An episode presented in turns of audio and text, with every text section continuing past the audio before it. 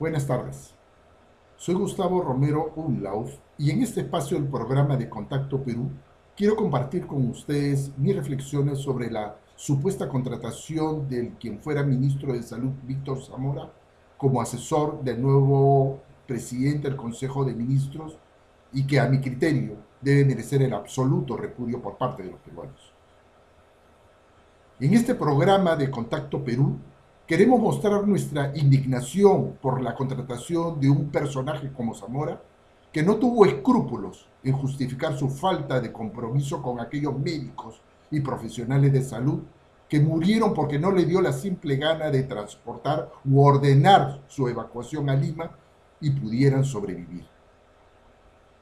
En este programa queremos mostrar nuestro aborrecimiento que una persona indolente como Zamora sea contratada como asesor del nuevo presidente de este gabinete cuando, nos, cuando conocemos que él, conjuntamente con Vicente Ceballos y otros personajes de este régimen abiertamente ideologizados con una izquierda infame,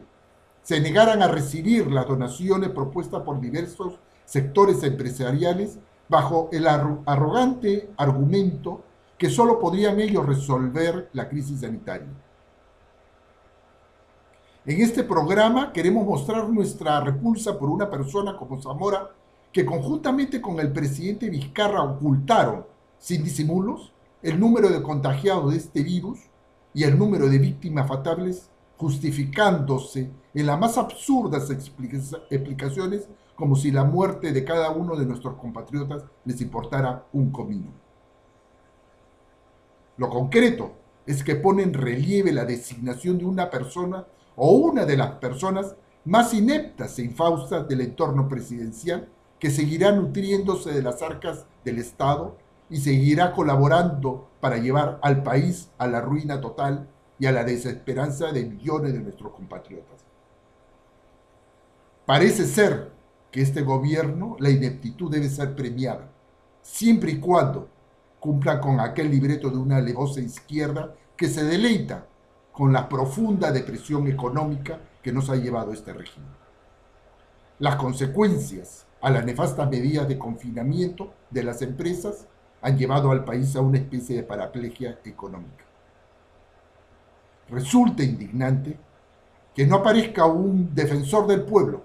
o un Contralor General de la República o una presidenta del Tribunal Constitucional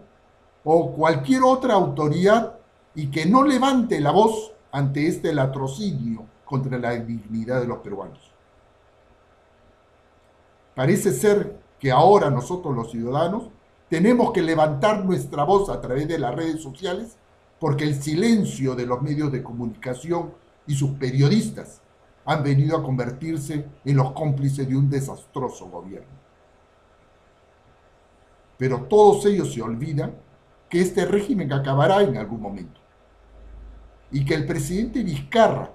y sus aquellos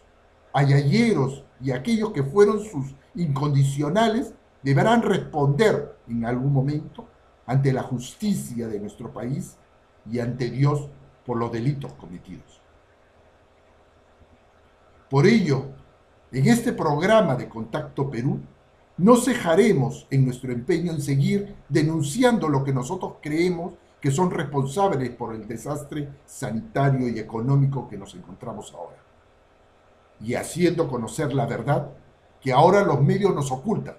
y silencian sin rubor ni vergüenza alguna. Gracias por acompañarme